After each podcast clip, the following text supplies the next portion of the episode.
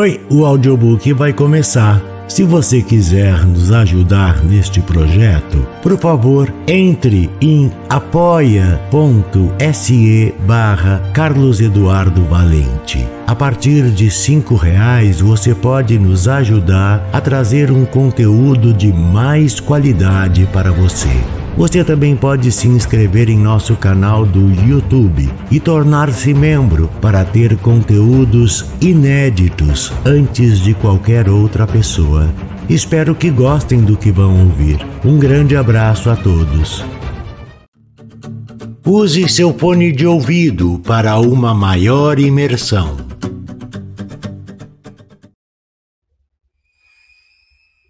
Psicose, de Robert Bloch. Capítulo 1 Norman Bates ouviu o som e estremeceu. Parecia que alguém estava batendo na vidraça. Ele levantou os olhos, fez menção de se erguer e o livro escorregou de suas mãos para o colo amplo. Percebeu que o barulho era apenas a chuva, uma pancada de fim de tarde fustigando a janela da sala. Norman não tinha notado a chegada da chuva e nem o crepúsculo. A sala já estava quase escura. Estendeu a mão para acender a luz antes de retornar à leitura. Era uma dessas luminárias antiquadas de mesa, com uma cúpula de vidro decorado e uma franja de contas de cristal. Era de sua mãe desde que podia lembrar, e ela se recusava a se desfazer dela. Norman não se incomodava, ele vivera naquela casa todos os seus 40 anos de vida e era agradável e tranquilizador estar cercado de objetos familiares. Aqui tudo era metódico e organizado. Só lá fora as coisas mudavam. E a maior parte dessas mudanças trazia uma ameaça potencial. E se ele tivesse passado a tarde caminhando? Ele poderia estar em alguma estradinha deserta ou mesmo no pântano quando a chuva chegou. Ficaria encharcado e teria de voltar aos tropeções para casa no escuro. Você pode apanhar uma gripe mortal desse jeito. Depois, quem iria querer estar lá fora na noite escura? Muito melhor ficar ali na sala, junto ao abajur, na companhia de um bom livro. A luz brilhou em seu rosto gorducho, refletiu nos óculos sem aro e banhou o rosado couro cabeludo visível sob os cabelos ralos e amarelados quando baixou a cabeça para retornar à leitura. Era um livro fascinante. Não admirava que o tempo tivesse passado tão rápido. O Reino dos Incas, de Victor W. von Hagen. Norman nunca havia encontrado uma variedade tão grande de informações curiosas. A descrição da cátua, por exemplo, ou dança da vitória, quando os guerreiros formavam um vasto círculo que se movia e se contorcia como uma cobra. Ele leu. A percussão era geralmente executada no que fora o corpo de um inimigo. A pele tinha sido esfolada e a barriga era esticada para formar o tambor e todo o corpo servia de caixa de ressonância para a batida que vibrava através da boca escancarada, grotesco mas eficiente. Norman Bates sorriu e se permitiu o luxo de um tremor reconfortante.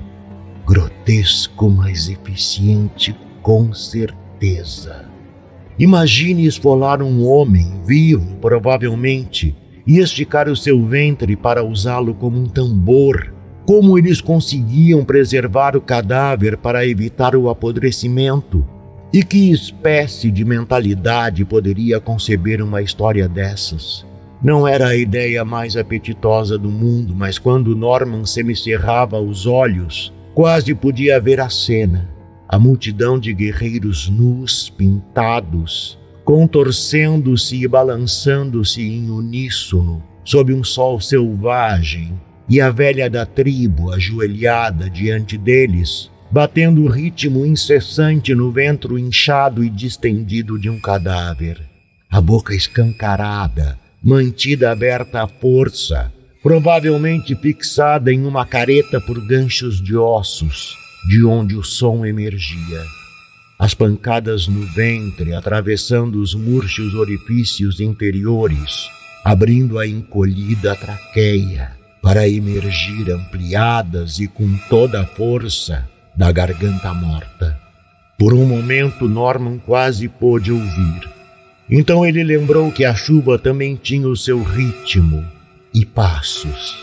Na verdade, ele sentiu os passos, mas sem realmente ouvi-los. A antiga familiaridade ajudava os seus sentidos. Cada vez que a mãe entrava em um aposento, nem precisava olhar para saber que ela estava ali. De fato, ele não olhou. Fingiu continuar lendo.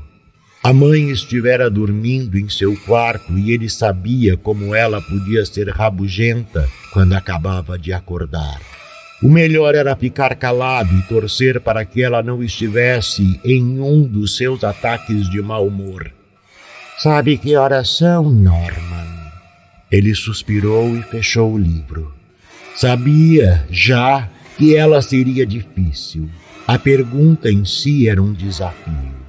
A mãe tinha de passar pelo enorme relógio do vestíbulo para chegar até aqui. Ela poderia facilmente ver que horas eram mas não valia a pena fazer disso um problema. Norman baixou o olhar para o relógio de pulso e sorriu. Passa um pouco das cinco, respondeu. Não pensei que fosse tão tarde. Eu estava lendo. Pensa que não tenho olhos? Posso ver o que está fazendo. Ela estava à janela a olhar a chuva. E posso ver também o que você não estava fazendo. Por que não acendeu o letreiro quando viu que escureceu? E por que não está no escritório, que é o seu lugar? Começou a chover tão forte, achei que não haveria movimento com esse tempo. Bobagem! Agora é que é o tempo para este negócio.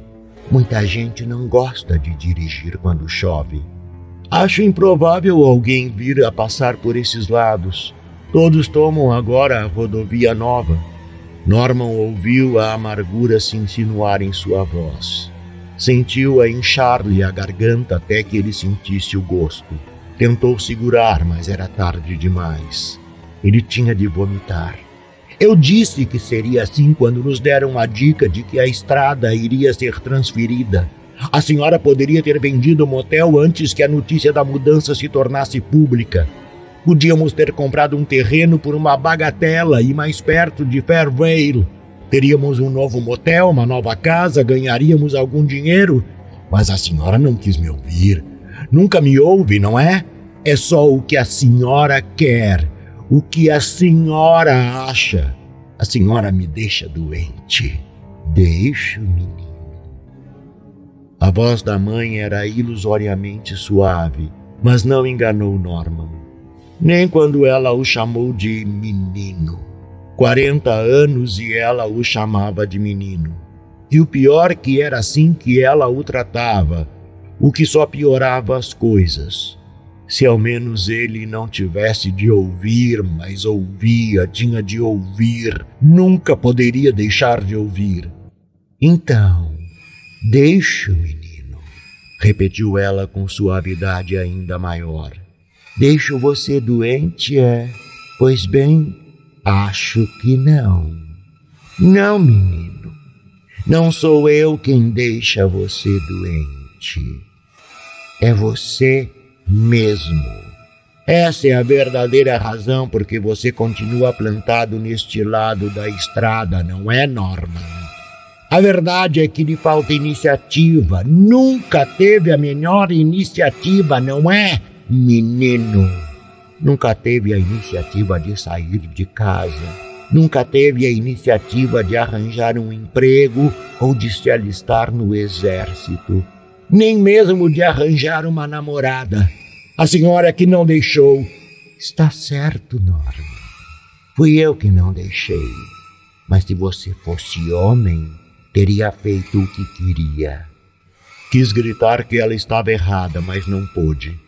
As coisas que ela diziam eram as mesmas que ele dissera a si mesmo muitas e muitas vezes ao longo dos anos. Era verdade. Ela sempre lhe ditara as leis, mas isso não queria dizer que ele sempre precisasse obedecê-las. As mães são às vezes dominadoras, mas nem todas as crianças se deixam dominar. Nem todas as viúvas e nem todos os filhos únicos se emaranhavam nesse tipo de relação.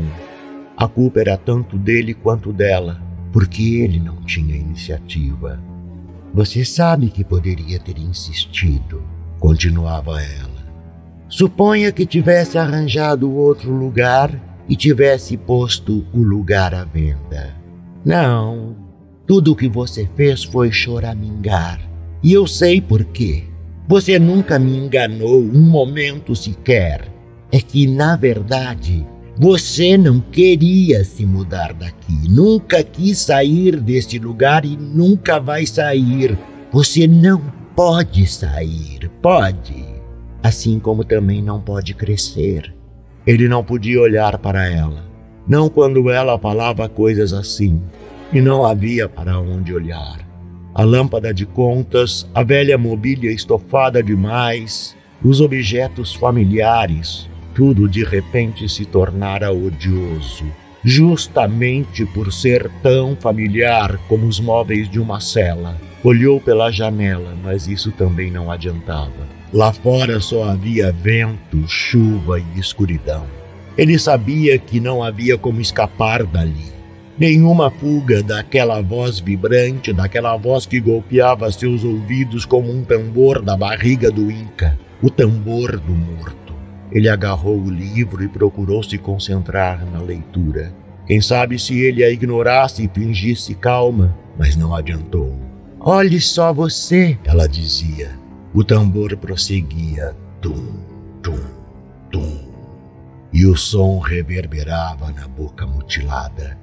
Sei por que não quis se dar ao trabalho de acender o letreiro. Sei por que nem foi abrir o escritório esta noite. Não foi por esquecer. Foi só porque não quer que ninguém apareça. Porque tem esperança de que ninguém apareça. Tem razão, ele resmungou. Eu admito. Odeio dirigir um motel, sempre odiei. Não é só isso, menino. Outra vez. Menino, menino, menino as batidas de tambor saindo das mandíbulas da morte. Você odeia as pessoas. Porque na verdade você tem medo delas, não é? Sempre teve medo desde pequeno. Melhor se enroscar numa cadeira debaixo de um abajur e ler um livro. Você fazia isso há 30 anos e continua fazendo agora. Se esconder entre as páginas de livros. Eu podia fazer coisas muito piores. A senhora mesmo sempre disse isso. Pelo menos nunca saí para me meter em enrascadas. Não é melhor eu desenvolver a minha mente? Desenvolvendo a mente. Ele podia senti-la atrás de si, olhando-o de cima. E chama a isso desenvolver? Pensa que me engana? Nem por um minuto, menino. Nunca me enganou. Não é como se estivesse a ler a Bíblia ou tentando se instruir. Sei o que você lê. Lixo. Pior que lixo. Mas isso é uma história da civilização inca. Aposto que é. Aposto que está repleta de coisas sujas sobre os selvagens e suas indecências, como aquela que você leu sobre os mares do sul. Pensava que eu não sabia dessa, não é? Escondeu-a no quarto, assim como as outras. Todas aquelas coisas imundas que costuma ler. A psicologia não é imunda, mãe. E você chama isso de psicologia? Você sabe muito sobre psicologia. Nunca vou esquecer aquela vez em que me disse coisas tão indecentes. Nunca. E pensar que um filho pode abordar sua própria mãe com estes assuntos. Mas eu só queria explicar uma coisa à senhora. É o que eles chamam de complexo de Édipo. Achei que se nós dois pudéssemos examinar juntos racionalmente o problema e tentar compreendê-lo, talvez as coisas mudassem para melhor. Mudar, menino? Não vai mudar. Pode ler todos os livros do mundo, que será sempre o mesmo. Não preciso dar ouvidos a essa conversa obscena para saber quem é você. Até uma criança de oito anos saberia, e eles sabiam. Todos os seus amiguinhos na época. Você é um Mariquinhas. É um filhinho da mamãe. Era assim que eles chamavam. É isso que você era. Era, é e sempre será. Um grande, gordo e marmanjo filhinho da mamãe. Estava surdo por causa das pancadas das palavras dela e das pancadas em seu próprio peito. Engasgava com amargor na sua boca. Mais um minuto e teria de chorar. Norman sacudiu a cabeça e pensar que ela ainda lhe podia fazer isso mesmo agora. Mas ela podia e fazia e faria de novo e de novo, de novo, a não ser que. A não ser o quê? Meu Deus, ela podia ler seus pensamentos. Sei o que está pensando, Norman. Sei tudo sobre você, menino. Mais do que imagina. E sei isso também o que você imagina. Está pensando que gostaria de me matar, não é, Norman? Mas não pode, porque não tem iniciativa. Eu é que tenho a força, sempre tive. O suficiente para nós dois. É por isso que você nunca vai se livrar de mim, mesmo se realmente quisesse. Naturalmente, no fundo, bem no fundo, não quer. Precisa de mim, menino. Essa é a verdade, não é? Norman se ergueu lentamente. Não ousava confiar em si próprio a ponto de se voltar e encará-la. Ainda não. Primeiro ele tinha de dizer a si mesmo que tivesse calma. Calma, muita calma. Não pense no que ela diz. Tente enfrentar, tente lembrar. Ela é uma velha e não anda boa do juízo. Se continuar a ouvi-la, vai ficar do mesmo jeito. Diga a ela que volte para o quarto e se deite. É lá que é o lugar dela. E é melhor que ela vá depressa, senão dessa vez você vai estrangulá-la com o seu próprio cordão de prata. Ele começou a se virar, a boca trabalhando, formando as frases, quando a campainha tocou. Era o sinal. Alguém havia chegado ao motel e queria ser atendido.